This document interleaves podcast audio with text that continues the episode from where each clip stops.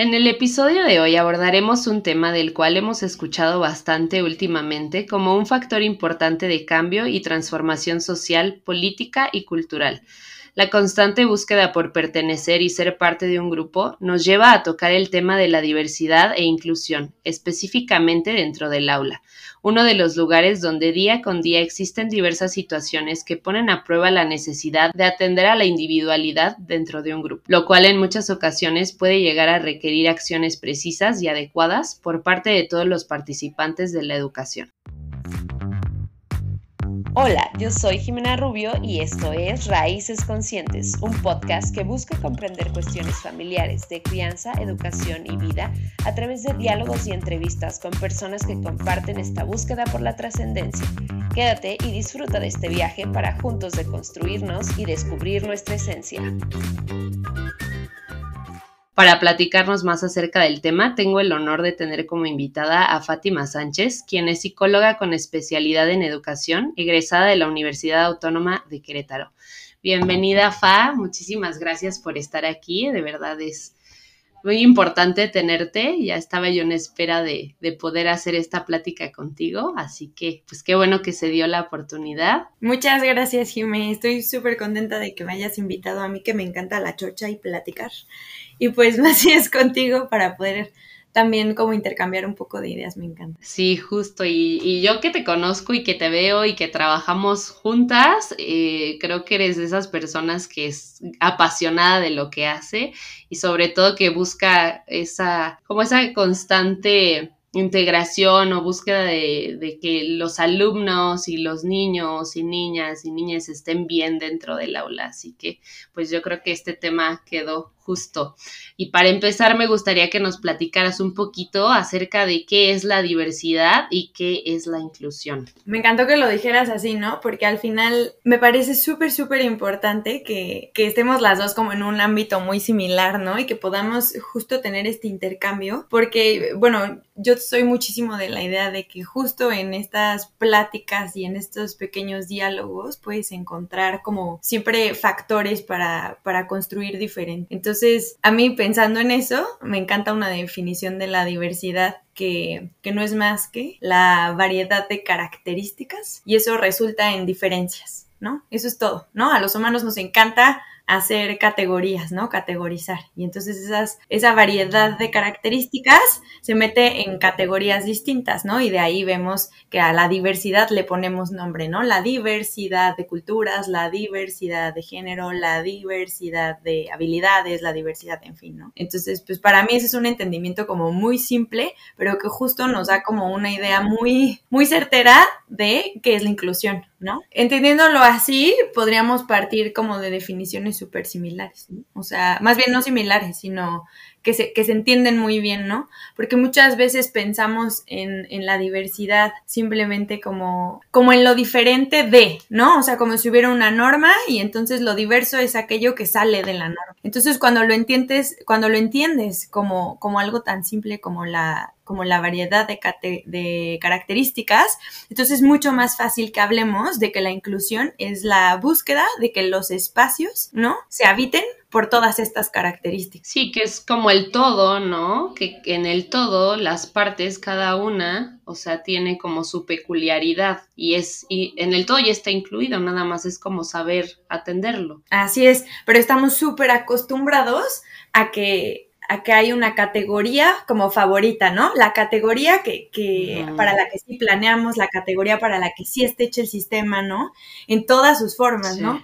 También pasa muchísimo y eso es algo que a mí me, me, mueve un montón y que creo que es una premisa que deberíamos tener en mente siempre que queramos acercarnos al tema y más desde el, desde el factor educativo, que es como si, si yo parto, ¿no? De, de pensar que, que todo el sistema, ¿no? Está pensado para categorías y características muy particulares, entonces me doy cuenta cómo la inclusión cuesta tanto trabajo, ¿no? Y cómo de pronto la inclusión se tiene que ver, y voy a usar este término que me encanta, ¿no? Porque para mucha gente es una cosa muy particular, para mí me encanta usarlo porque muchas veces forzamos la inclusión, ¿no? Y eso se puede, en el discurso lo usan de una forma muy terrible, ¿no? ¿No? Pero al final es un ejercicio de muchísima disrupción y divergencia y eso a mí me gusta mucho. Claro, de salir a pesar de, de esta parte que está normalizada del grupo que sí está fácil y que también yo creo que dentro del aula sí caemos como docentes en esta parte de pues por facilidad o por costumbre o porque también todo el sistema está como a favor de cierto grupo y tú también estás como ya enfocada a cierto grupo que difícilmente entiendes esta parte de la inclusión como algo de la cotidianidad, ¿no? Como algo que no debería de estarse pidiendo, sino que debería de vivirse, ¿no? Todos los días.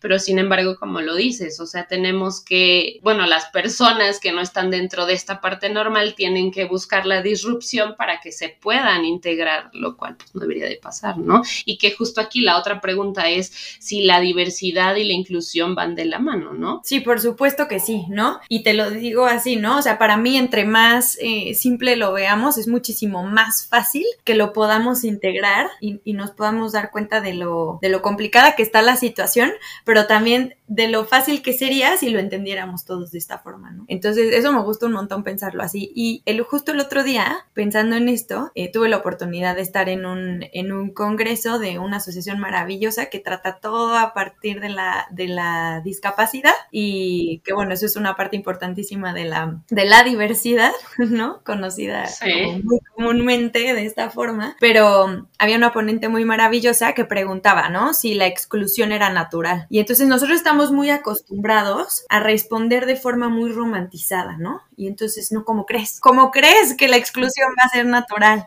Pero es que, ¿qué no ves a los niños? Ellos incluyen por naturaleza, ellos, ¿no? Y entonces ella me encanta porque nos metió en, nos metió en un trip, ¿no? Nos dio toda la vuelta a la hoja porque dice, oye, espérate, es que tu cerebro, ¿no? En lo más em, reptiliano de su ser, ¿no? Antes de, la, de la prefrontal y antes de todo lo que, lo que nos hace humanos, es un cerebro que, que reacciona y que, y que reacciona a lo que, a lo que no conoce porque eso supone peligro y eso es una parte súper instintiva del ser humano. Entonces, la exclusión sí es natural. El problema es que como lo que excluimos, ¿no? El tema es que como humanos excluimos características que deberían ser parte de nuestro entorno, que no deberían ser diferencias que, nos asusten o que nos supongan un, una cosa que, que, no conocemos, ¿no? Excluimos lo que no conocemos porque nos...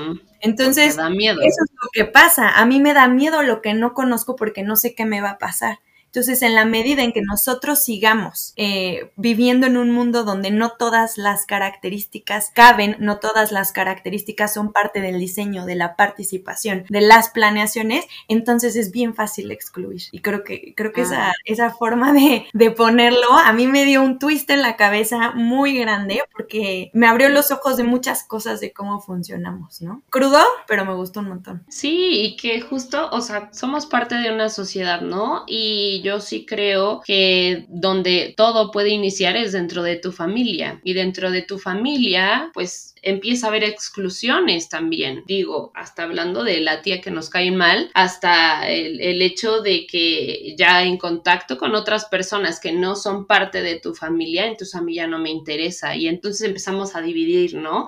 Y a jerarquizar también quién sí tiene importancia, quién no tiene importancia. Y todo el tiempo, literal, sí estamos excluyendo desde, desde, los, desde la parte de, ahora sí que las clases sociales es una, es una división, ¿no? Que existe y que también muy románticamente a lo mejor yo he pensado, bueno, al final de cuentas todos somos seres humanos, ¿no? Pero dentro de toda esa parte, pues sí, cada uno tenemos nuestras maneras diferentes de ser, de vivir, de pensar y que sí creo que mucho se fundamenta dentro de nuestra familia, a qué cosas yo puedo llegar a, a presentar como algo que no está dentro de lo normal ¿no? Y que entonces yo voy a empezar a decir esto sí, esto no, pero también creo que como adultos y como personas, ahora sí que debemos tomar las riendas o el control de nuestra vida, vamos a poder tomar la decisión difícilmente porque sí cuesta trabajo salirte de lo que te han dicho que es normal, pero tomar esa decisión de, oye, existe esto, que no es como me lo habían dicho, ¿no? Que también puede ser parte del grupo. Y aquí la pregunta sería, ¿cómo? O sea, ¿cómo yo llevo a cabo ese cambio eh, de de, de decir, ok, me habían dicho que esto es normal, ¿no? Y ahora está esto otro, ¿cómo lo integro a mí, ¿no? ¿Cómo integrar, es, que es la inclusión, o sea, estas nuevas definiciones, estos nuevos conceptos, este, algo distinto a lo que yo conocía, ¿no? Dificilísimo, dificilísimo, pero, pero me encanta porque yo, yo partiría de, de, del supuesto de, ok, los sistemas que nos rigen de forma muchísimo más poderosa, que yo llamaría el capitalismo y el patriarcado, ¿no? Están basados absolutamente en, en ejes de, de exclusión a, ciertas características y a ciertas categorías. Entonces, partiendo de ahí, en, en el como microsistema que se forma a partir de, de esos grandes sistemas, que es la familia, pues es súper complicado la, que la culturización sea diferente, ¿no? Entonces, les cuesta tanto trabajo salir de ahí, pero yo sí creo que eh, existen varios factores de cambio y sí creo que la educación en un, en un espacio educativo escolar, ¿no? Escolarizado, puede ser, puede ser un factor de cambio importante. Sobre todo si piensas en edades tempranas y no este, grandulonas como tú y yo, que a lo mejor ya, ya nos va a costar muchísimo más trabajo. Sí, y que es justo la búsqueda, ¿no? Yo creo que de dentro del aula, como docentes, poder generar este cambio en la sociedad, ¿no? O sea, que estamos formando, y lo dicen muchísimo, a las personas del futuro, ¿no? Y que también aquí la otra pregunta es, o sea, bueno, de adentro hacia afuera sí se puede hacer el cambio o realmente estas como lo llamas, o sea, lo macro nos está rigiendo. No sé, ahí tú qué opinas. Y si dentro de lo micro podemos empezar a hacer ese cambio. Yo creo que sí, definitivamente, siempre y cuando, y eso también nos pone en un, en un lugar de, cuestionarnos un montón de privilegios, ¿no? A partir de, qué privilegios yo puedo acceder a cierta información o a cierta educación, ¿no? Entonces aquí, pues sí, ¿no? A lo mejor mujeres blancas que siempre hemos tenido oportunidades para educarnos, ¿no? Para formarnos, para tener acceso a la información, a la tecnología, al Internet, ¿no? al poder como culturizarnos con personas distintas a nosotras, ¿no? Eso también es un privilegio, porque eso es inclusión, ¿no? Incluso creo que nosotros hemos podido tener la oportunidad de convivir con más personas diferentes que muchas otras personas. Entonces eso también nos abre un punto de partida importante. Entonces aquí diría, bueno, también depende un montón. Claro que se puede desde lo micro, pero no nos perdamos en la romantización de decir si solo si, si yo quiero cambio, ¿no? También depende muchísimo de, de lo que nos está pasando. Y por eso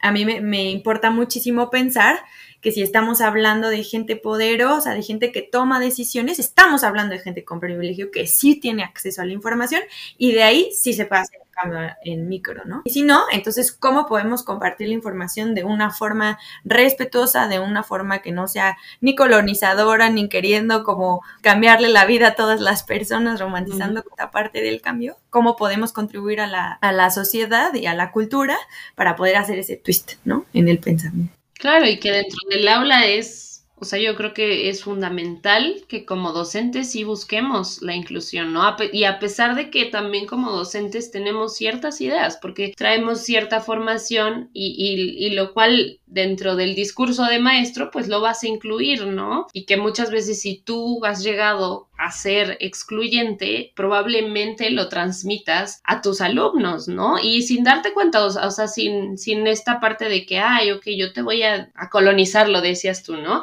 Sino como porque ya lo traes el discurso y así lo das, ¿no?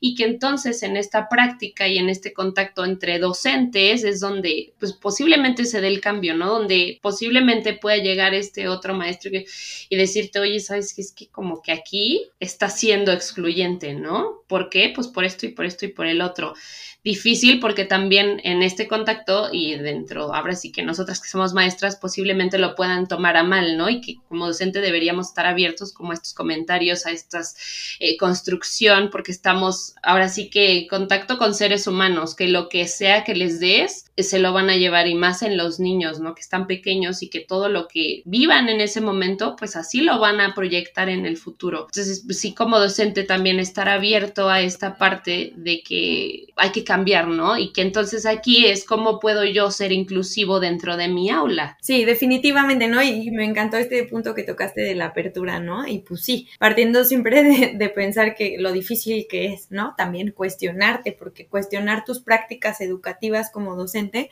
no solo es cuestionar tus prácticas educativas como docente, es cuestionarte a ti como persona, ¿no? Lo que a ti te hace sentir segura. Entonces, definitivamente yo creo que, que, independientemente de todo lo que he hablado, que es muy a nivel macro, que sí, el sistema, sí, las instituciones, sí, todo lo que sucede a nivel cultura, pero tenemos hoy la oportunidad de, en un espacio, comportarnos de una forma en la que la planeación, el diseño, los accesos permitan que todas las características quepan. Y esa es una ambición gigantesca, ¿no? Casi yo diría, ¿no? Pero yo creo que es una premisa que nos podemos poner en la cabeza para empezar el día y a partir de eso también te vas dando cuenta de esos pequeños como tropiezos, ¿no? Y, esas pequeñas deficiencias que tenemos para hacer del ambiente eh, un, acceso para todas las características, ¿no? Para todo lo diverso. Entonces yo sí, por supuesto que creo que, en el ambiente escolar dentro del aula podemos lograr muchas cosas, conociendo las limitaciones que tenemos, pero siempre buscando cómo sí. Exacto, sí, y que es difícil porque a veces sí nos encerramos en esta cajita y salir de la cajita pues no está fácil. Y creo que también está mucho en nosotros porque lo decías, el privilegio. Y, estamos en un, dentro de un círculo privilegiado. ¿Por qué? Pues porque desde el acceso a la información ya estamos teniendo cierto privilegio, ¿no? Y que podemos discernir entre qué sí y qué no. Y, y que en eso pues nos, nos toca ahora sí a nosotros como que informarnos, ¿no? De qué es qué, sí y qué no es la, por ejemplo, la diversidad o la inclusión y qué cosas van a empobrecer mi, mi práctica. Entonces, yo creo que sí, como docente también es el constante, la constante búsqueda por mejorar, ¿no? Y que al final de cuentas yo creo que sí, dentro también de la educación, pues no solamente es el papel del docente, sino que pues juega eh, algo, el papel muy importante en los padres de familia, que esta parte social es como de que a lo mejor yo puedo llegar con ideas bien radicales a mi salón, pero los papás me van a poner el alto, ¿no? Me van a decir, oye, no, ¿por qué? Pues porque así es esto aquí, ¿no? O así es en mi familia, o así es. Que eso también es incluir,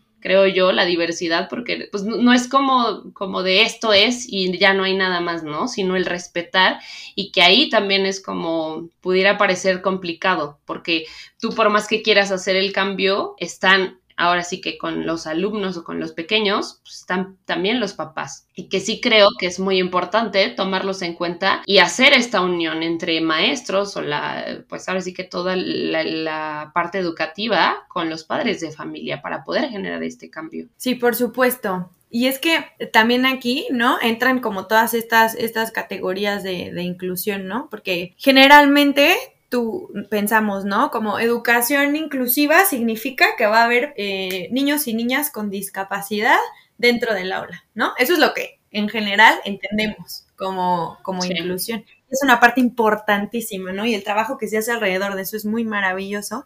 Y es generalmente lo que está, y, y lo digo así, más visibilizado. Y mira que, que de verdad se ha hecho un trabajo gigante y tenemos, de verdad no tienes idea de cuánto más por hacer, ¿no? ¿Cuánto, cuánto más por hacer para que las personas con discapacidad puedan tener acceso a los espacios escolares, igual que todas las otras características y categorías, ¿no? Pero hablando, por ejemplo, de una escuela privada, ahí también hay, hay, un tema de exclusión y de inclusión, ¿no? Que a quienes incluimos a los que pueden pagar. ¿No? Sí.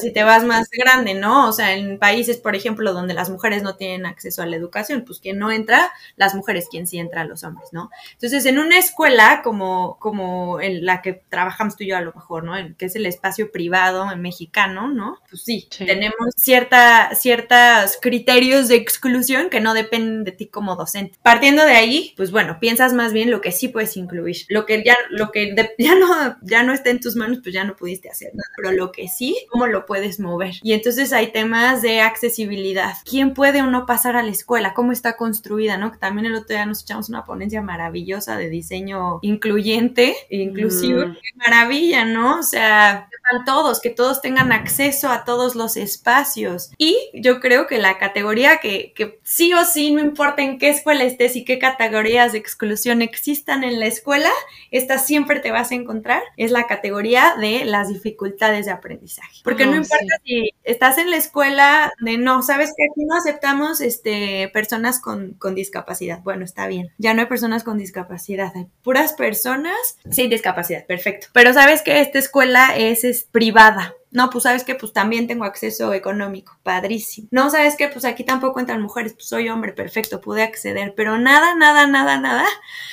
te va a, cortar en un salón que no exista una dificultad en el aprendizaje, que exista alguien que aprende de una forma distinta como estamos acostumbrados a planear, a como estamos acostumbrados de pensar la educación. Y entonces me encanta porque no hay forma que escapemos de la inclusión, ¿no? No importa las decisiones que se hayan tomado que no están en tus manos, siempre tienes una oportunidad de incluir la diversidad que ya te tocó. Y ahí es una locura, ¿no? Ahí es una locura porque qué tienes que hacer es aprender a pensar de una forma muy distinta a la que estamos acostumbrados a pensar. Y pensar que un maestro puede, o más bien que un maestro su trabajo es entregar conocimiento, wrong, ¿no? Primer tache, ¿no? Pero se hace muchísimo. Yo voy a dar mi clase, yo te voy a poner el conocimiento ahí, tú vas a acceder a él. Primer error. Pero luego aparte, las herramientas que te doy para que accedas a él son las mismas para todos, ¿no? Para ti para todos tus compañeros. Y entonces ya no importó en un tema cultural importantísimo, ya no importó eh, como temas de desarrollo, ya no importaron dificultades en el aprendizaje, ya no importó desarrollo cognitivo, ya no, importó, ya no importó nada. Ni personalidad, para que me entiendas. Muchas veces excluimos también ese tipo de preferencias, ¿no? Los estilos de aprendizaje que están perfectamente conectados con una parte de habilidades, pero también mucho con la parte de la personalidad, ¿no? Y no estamos acostumbrados, estamos acostumbrados a tratar con niños que obedezcan, nos encanta. ¿sabes? Y entonces es como si estos niños que no tienen las herramientas para acceder de esa forma que, tú estás ofreciendo como maestro, no fueran dignos de acceder al conocimiento, ¿no? Como, como no te lo mereces. Y entonces, ¿qué pasa? Que a mí me da miedo y excluyo. Y regresamos a lo mismo, esta maravilla que dijo esta mujer. Excluimos porque nos da miedo hacer las cosas diferentes. Porque eso que no conozco, ¿no? Estoy acostumbrada a que si subo, elevo mi tono de voz, un niño va a seguir una instrucción pero ¿qué pasa, no? ¿Cuántos montones de niños tienen dificultades de autorregular, para autorregularse? Y entonces a la primera entonces te enganchas y guerra de poderes y entonces ¿dónde quedó la práctica docente adecuada?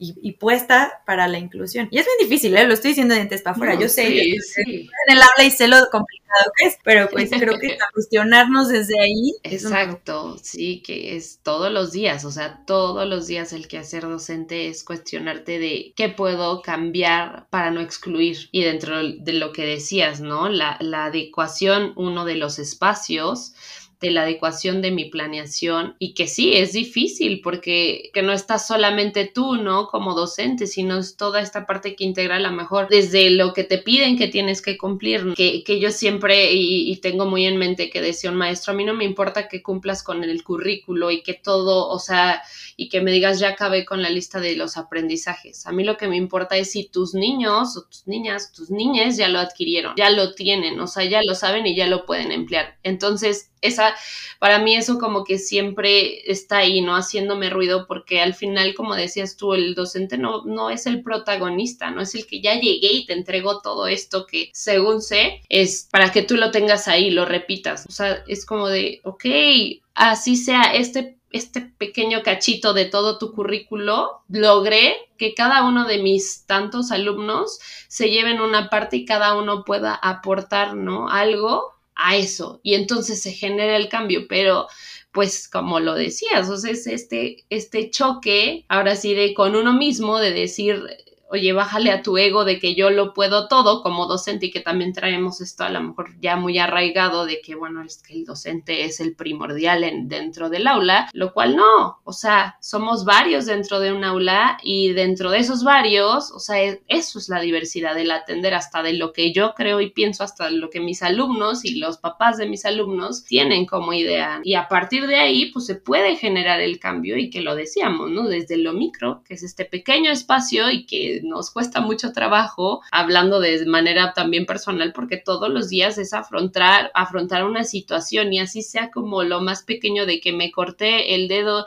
y entonces tienes que dejar de dar clase porque tienes que atender una situación que, con la cual te llegó tu alumno y no es la, o sea, no es la única situación, sino atender a todos los demás. Y entonces sí, que, la pregunta aquí es cómo podemos como docentes empezar a hacer ese cambio y también eh, bueno, yo creo mucho de que el, el, ejemplo es uno, o sea, y que también nuestros alumnos lo van a ir haciendo si yo me doy el espacio para la inclusión, porque si no ellos también van a empezar a segregar, van a empezar a separar, si es que yo lo hago. Por supuestísimo, sí. Y sabes qué, creo que también pasa muchísimo ahorita que, que, dijiste el tema de que si me corté un dedo y no sé qué, pensé e, e, en esto, ¿no? Como esta necesidad que tenemos como docentes de, de entregar currículum check, ya sabes, de que lo logré. Y cuántas oportunidades pedagógicas tenemos en el día que dejamos pasar por querer entregar contenidos, por querer bajar la lista de ella, enseñé multiplicaciones, enseñé el clima, y enseñé que es un tornado, perfecto acabé. Y en el Inter te pasaron 80 cosas que pudieron ser oportunidades de aprendizaje para todos y todas, ¿no? Incluso para ti. Y eso es una locura. Y eso también es súper responsabilidad del sistema, porque en la medida en que yo como sistema te exijo a ti como docente, que llenes, que muevas, que, que es mi forma de medir, eso también, ¿no? Accionarse también lo que sucede y por qué sucede. Pero en la medida que eso pasa, los maestros tienen menos tiempo para observar realmente las oportunidades pedagógicas que se les presentan para que los niños y las niñas aprendan. Y esto, ¿qué tiene que ver con la inclusión? Que, que muchas veces, que muchas veces nos va a pasar, y, conecto mucho con algo que dijiste hace rato con respecto a, los papás y a las mamás, ¿no? Con, este tema con el que te topas de, es que en mi casa es así, y entonces el típico caso que dices, no, ¿sabes qué? La, la típica de maestra, ¿no? Voy a hacer hasta donde yo pueda. Y sí, es una realidad muy dura, pero es una cosa muy verdadera, ¿no? Nosotros como, como docentes o como personas que trabajamos dentro de una escuela, tenemos un trabajo que implica muchísima responsabilidad, muchísima entrega emocional, pero realmente solo un espacio para actuar. Y eso provoca una limitante muy importante. Entonces, si yo pienso y me, y, me ha pasado, ¿no? Yo quiero trabajar con, con mis niños esta parte de inclusiva para trabajar, que integrar a todos los miembros del, del salón. Pero sucede que los papás de uno de mis alumnos o una de mis alumnas tienen esta idea de que este chiquito o esta chiquita no debería estar en ese salón porque es diferente. Entonces, ¿qué pasa, no? ¿Qué pasa cuando nos enfrentamos a eso? Pues pasa que nosotros como docentes también tenemos que quitarnos esa ambición de la cabeza y tenemos que empezar a cuestionarnos qué es lo que realmente quiero enseñar, aceptar nuestras limitantes y realmente en mi espacio qué es lo que voy a enseñar, qué realmente puedo entregar. Y entonces aquí no solo estás hablando del currículum, ¿no? Sino de estas pequeñas oportunidades que tienes para sembrar cosas, donde sí puedes. Y eso es súper Sí, porque uno aprender a verlas, ¿no? Aprender a verlas y aprender de, ahora sí que quitarnos también este miedo a no seguir el currículo, porque entonces pues nos puedan llamar la atención, ¿no?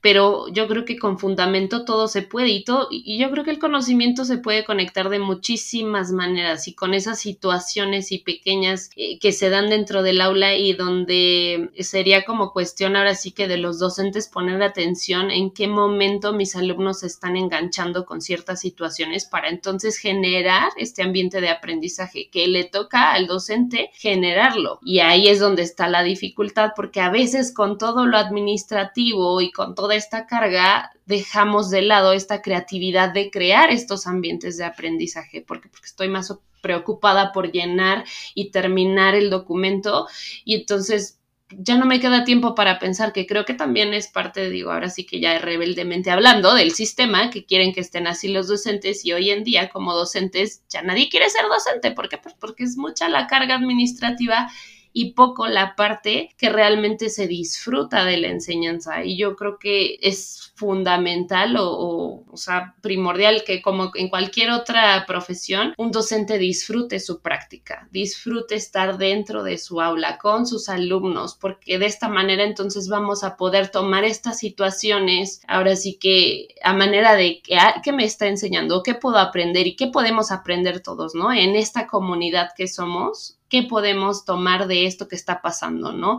Y no verlo como de, híjole, ya me pasó otra cosa con la cual tengo que lidiar y con la cual es más carga, ¿no? Que así siento que estamos últimamente muchos docentes, las personas que a lo mejor nos están escuchando también puedan pensar como de, sí, o sea, es que yo ya no quiero ser maestro y sí me ha pasado porque porque ya es mucho, ya no puedo y que entonces aquí es la parte de a quién le toca qué y, y lo que decíamos dentro del aula entonces sí que puedo hacer yo, ¿no? Y, qué cosas puedo también dejar de lado y entonces enfocarme en las que sí son importantes para que se dé lo que debería de ser crucial dentro del aula, que son los aprendizajes, ¿no? Y, la convivencia y el disfrute de, de, estar en ese momento. Oye, y luego súmale, ¿no? Con todo esto que acabas de decir, pero ahora hazlo inclusivo, ¿no? Y es ahí donde el docente, es que te lo juro, Jimé, es ahí donde, donde nos topamos con esa pared y esa resistencia. Es un deber.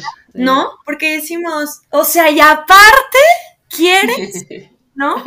Que sea inclusiva, ¿no? Y entonces aquí es cuando vuelvo al principio. Si entendemos la inclusión como buscar que todas las características quepan, no tendría por qué suponer un problema.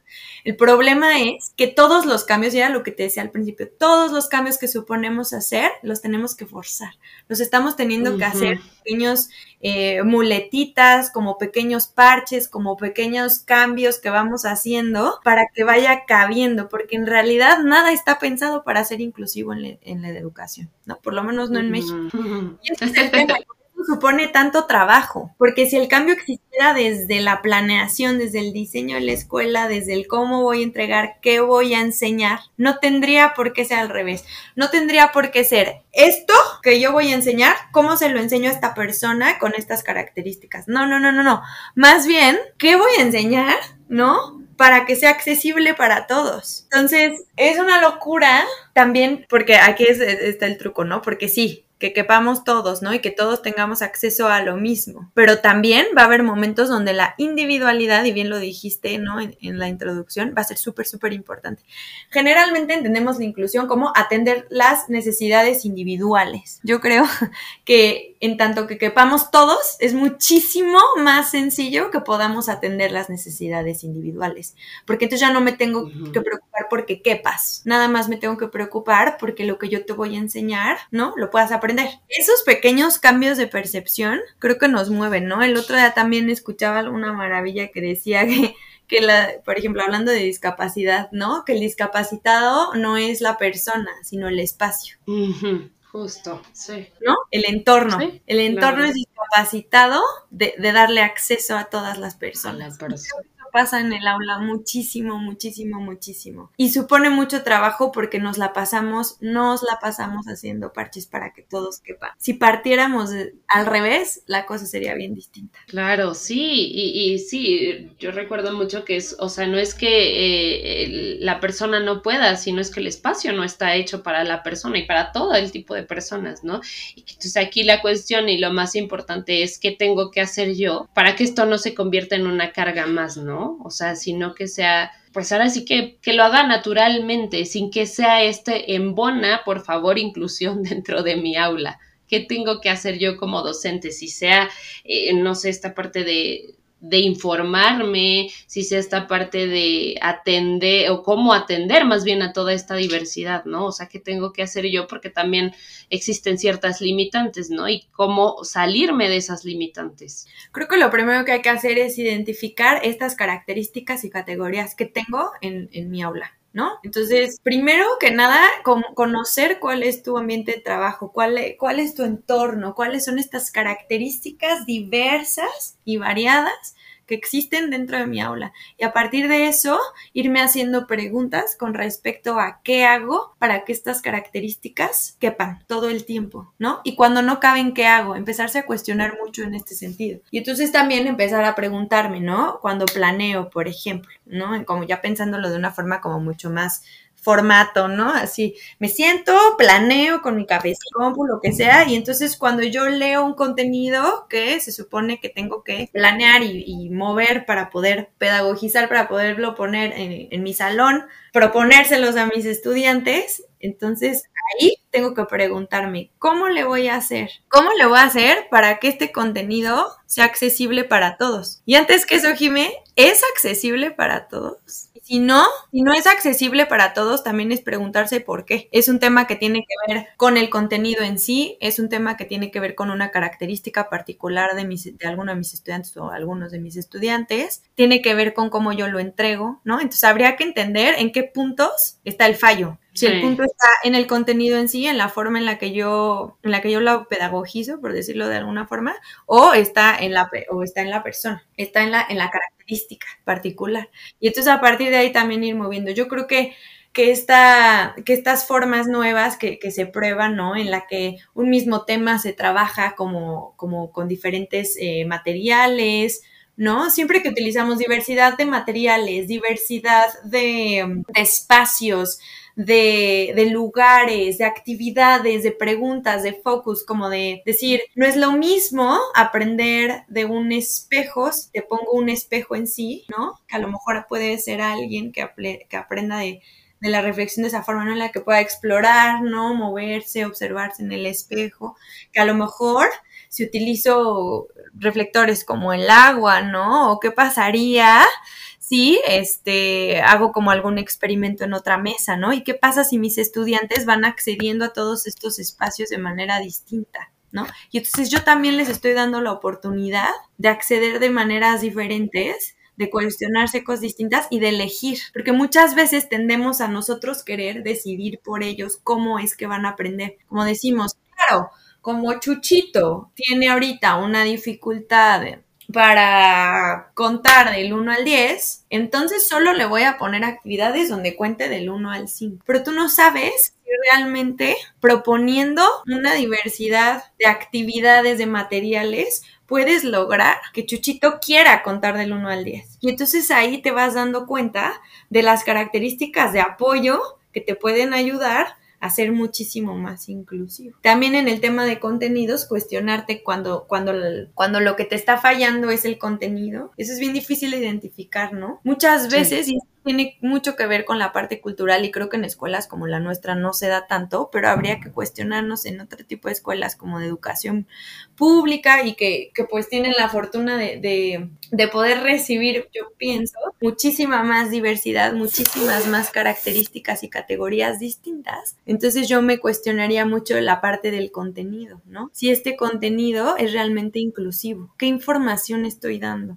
Muchas veces cuando enseñamos temas de historia, por ejemplo, el contenido que estamos, que estamos eh, tratando de, pedagogizar o de, enseñar o de proponer a los estudiantes puede transgredir de muchas formas, ¿no? Y si nosotros no estamos conscientes, entonces tampoco estamos siendo inclusivos. Entonces es una, es una cosa muy pesada, hay que pensarlo muy bien. Y creo que partiendo de conocer a tu grupo a partir de, la diversidad, no solo de las características individuales, sino de la diversidad. O sea, cómo característica individual es distinta a esta otra y cómo eso puede jugar un papel dentro de mi salón para favorecer o no la inclusión. Exacto, y que la verdad sí a veces puede parecer eh, un rompecabezas, ¿no? Todas las piezas se embonan, pero al final de cuentas es, es primordial que conozcas o que conozcamos a nuestros alumnos y qué tenemos y qué habilidades y que entonces y, no lo hagamos como decíamos, al revés, ok, aquí está la planeación, ahora a ustedes les toca llevarlo a cabo, ¿no? Y que entonces también ahí nos damos como de topes porque no está funcionando, no están poniendo atención. ¿Por qué? Pues porque no está adecuada a las personas que tienes y que también me trajo todo esto que, que mencionaste acerca del cuestionarnos contenidos, del cuestionar los, los materiales que voy a emplear, el cómo, es, es en qué momento mi alumno está dispuesto a aprender, ¿no? Porque entonces pudiera yo convertirme en, en, esta, lo veo así como reflexivo, ¿no? En este fuego que está intenso por querer aprender porque así son los niños y yo le echo agua, ¿no? Porque entonces estoy apagando porque es lo que yo quiero que aprendas y no en esta parte de que ahorita quiero aprender esto, ¿por qué no me lo das, no? Ah, no, pues porque eso no nos toca, o porque tú no tienes la habilidad, o tú no tienes la capacidad, que es lo que decías, ¿no? Si nada más es del 1 al 5, ah, bueno, pues no, entonces no te lo puedo poner, porque pues tú no estás apto, ¿no? En vez de generar este espacio en el cual eh, él mismo, ella misma pueda decir, ¿sabes qué? Yo quiero hacerlo, ¿por qué? Porque lo voy a emplear en mi vida y que entonces ahí es también algo bien importante, aprender como docentes a que nuestros alumnos se cuestionen y, que digan, ¿por qué no? O sea, ¿por qué tengo que aprender esto? Y que me ha pasado, ¿eh? Y que me encanta, o sea, me encanta cuando los niños digan, ¿y esto para qué? O sea, ¿y por qué esto, no? Y que entonces como docente, o sea, ¿qué le respondes, no?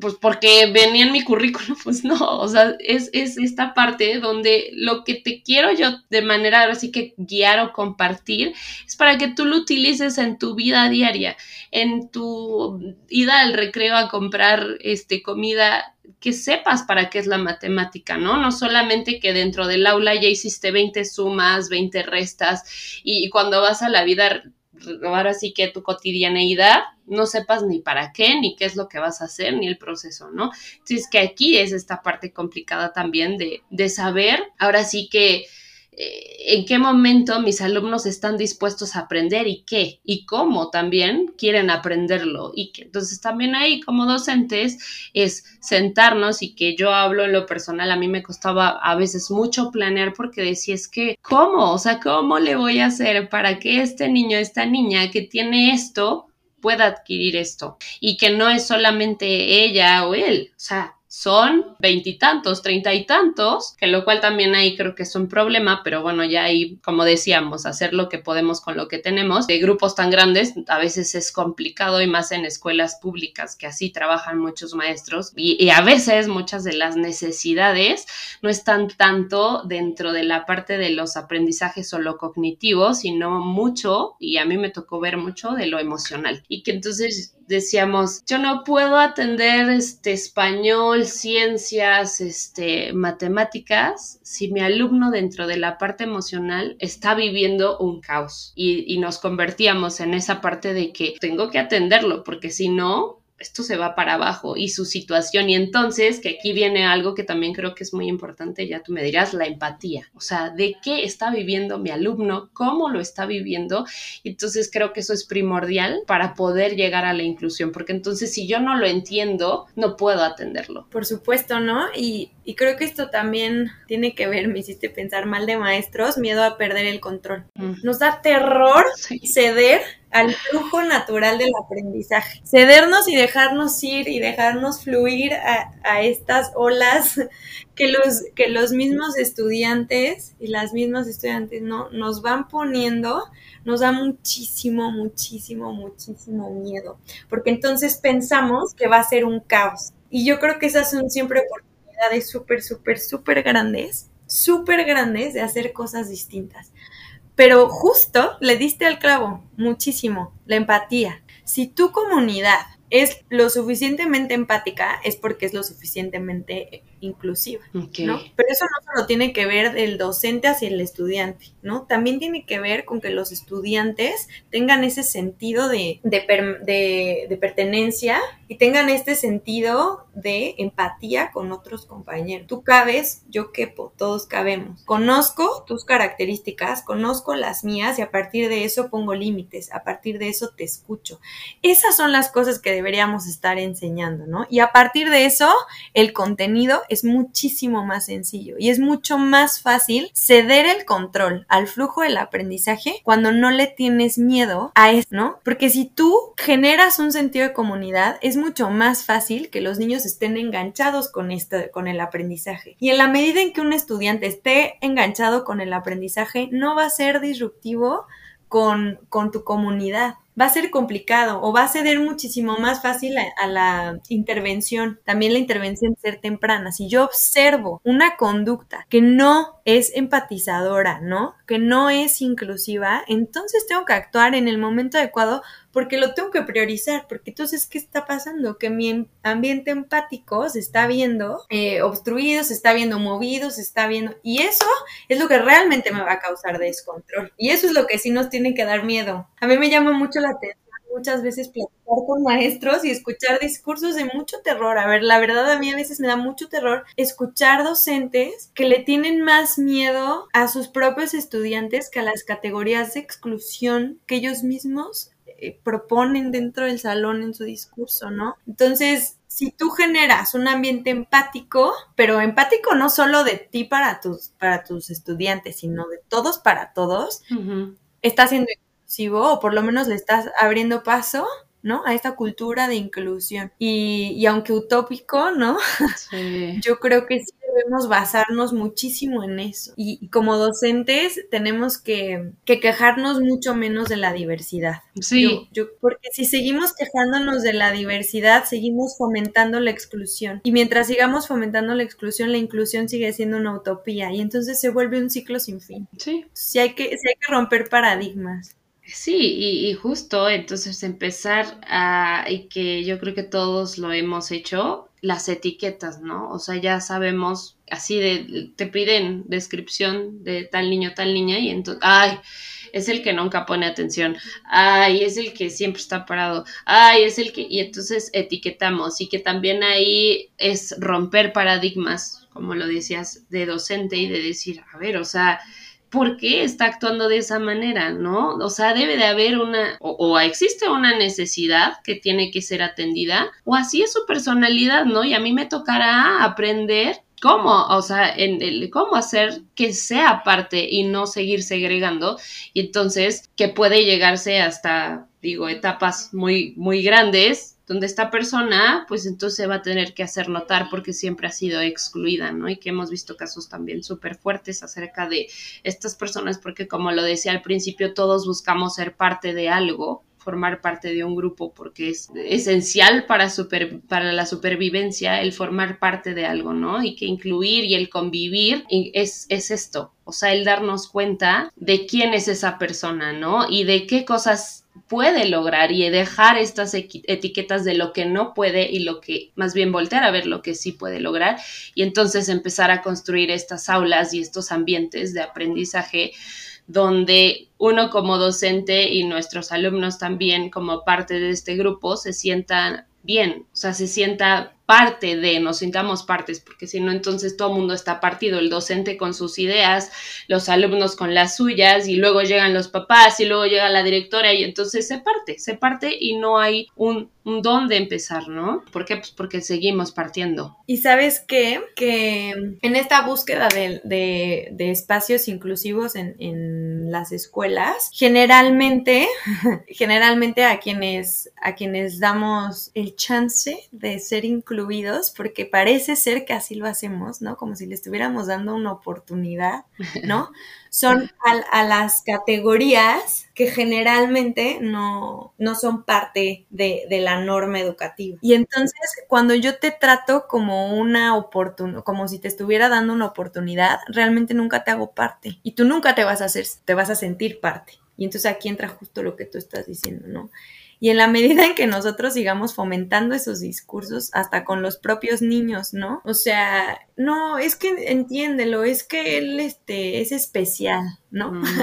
él, a mí, e, esos, esos discursos me parece que de verdad tenemos que trascenderlos, ¿no? Sí. Porque seguir seguir eh, siendo condescendientes con las categorías que generalmente son excluidas no genera más que más y más y más exclusión y más problemas. Tú no le estás haciendo ningún favor a esta categoría que es sistemáticamente excluida de ser parte de tu comunidad. Es tu obligación como comunidad educativa abrir espacio a estas categorías y estas características. Yo creo que es también porque entonces entonces solo generamos y generamos, ¿no? Todas estas escuelas que no, nosotros vamos, no sé, mis hermanos fueron a una escuela donde había un salón especial para, para chicos y chicas con discapacidad, como si les estuvieran haciendo un favor, ¿no? Como, ok, te integro, ¿no? que a ver, son pasos, ¿no?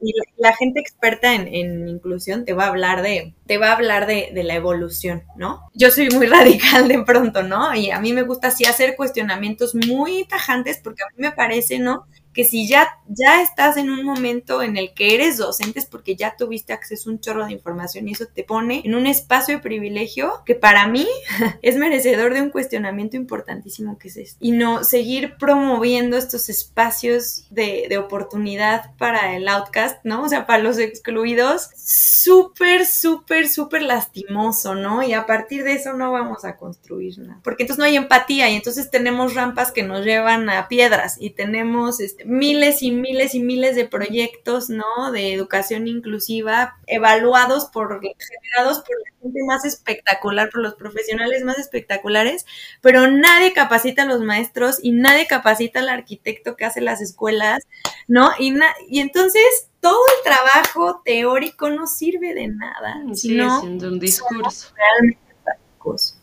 Exacto. Sí, y que digo, es, es, complicado, pero no es imposible llevarlo a cabo, ¿no? El, eh, ahora sí que lo decimos, el vivir en comunidad, o sea, lo decimos, pero, pero llevarlo a cabo, pues implica esta parte de integrar a todos y que entonces también aquí viene la otra, o sea, cuando yo salgo de una escuela donde me jerarquizaron, me etiquetaron, me dijeron que este sí puede y este no, y llegamos al espacio social donde te vas a encontrar con todo tipo de personas y a veces va a ser complicado entonces formar parte. ¿Por qué? Porque, ah, no, yo solo trabajo con este tipo de personas y, y no, pues con otras no, no sé y es bien esta dificultad con la cual te enfrentas en la realidad, o sea, en la realidad no eliges con quién vas a trabajar, tú llegas con personas y entonces tienes que buscar la manera de trabajar con esas personas y que entonces viene este choque donde todos hemos, yo creo que pasado de que, híjole, es que en la escuela no era así, ¿no? Quiero regresar a la escuela, todo era más fácil porque ahí como que de cierta manera tenía delimitado qué, ¿no? Y ya afuera es como de que no puedo yo elegir tanto o no me pueden dar ciertas prioridades o ya no me toca a mí, ¿no?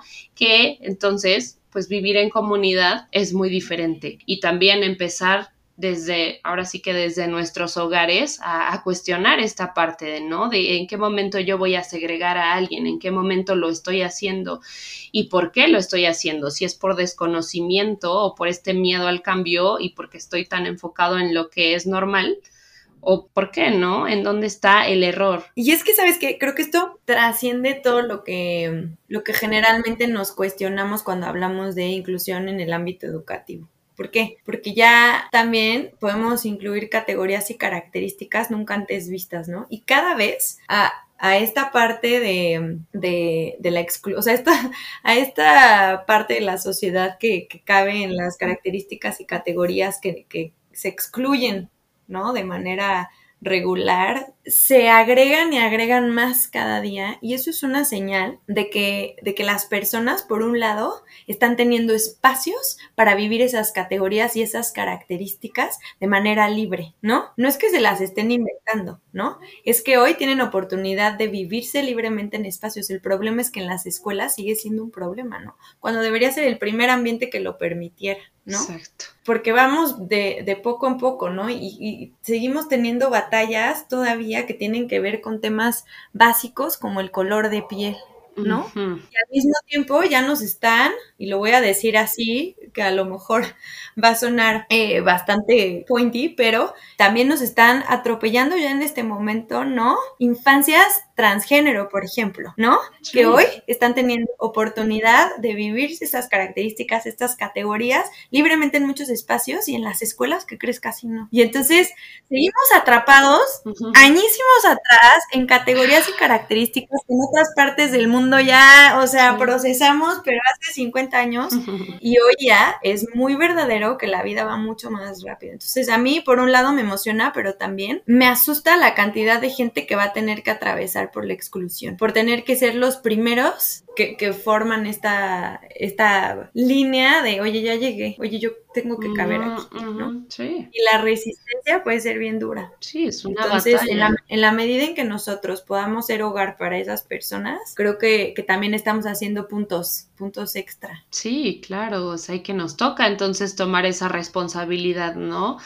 De que yo puedo hacer el cambio. ¿Cómo? Pues empezando aquí, ¿no? Empezando a reconocer que no soy la única, ni el único, ni que la manera en que yo pienso y que yo soy y que mi color de piel y que es lo único. O sea, hay más.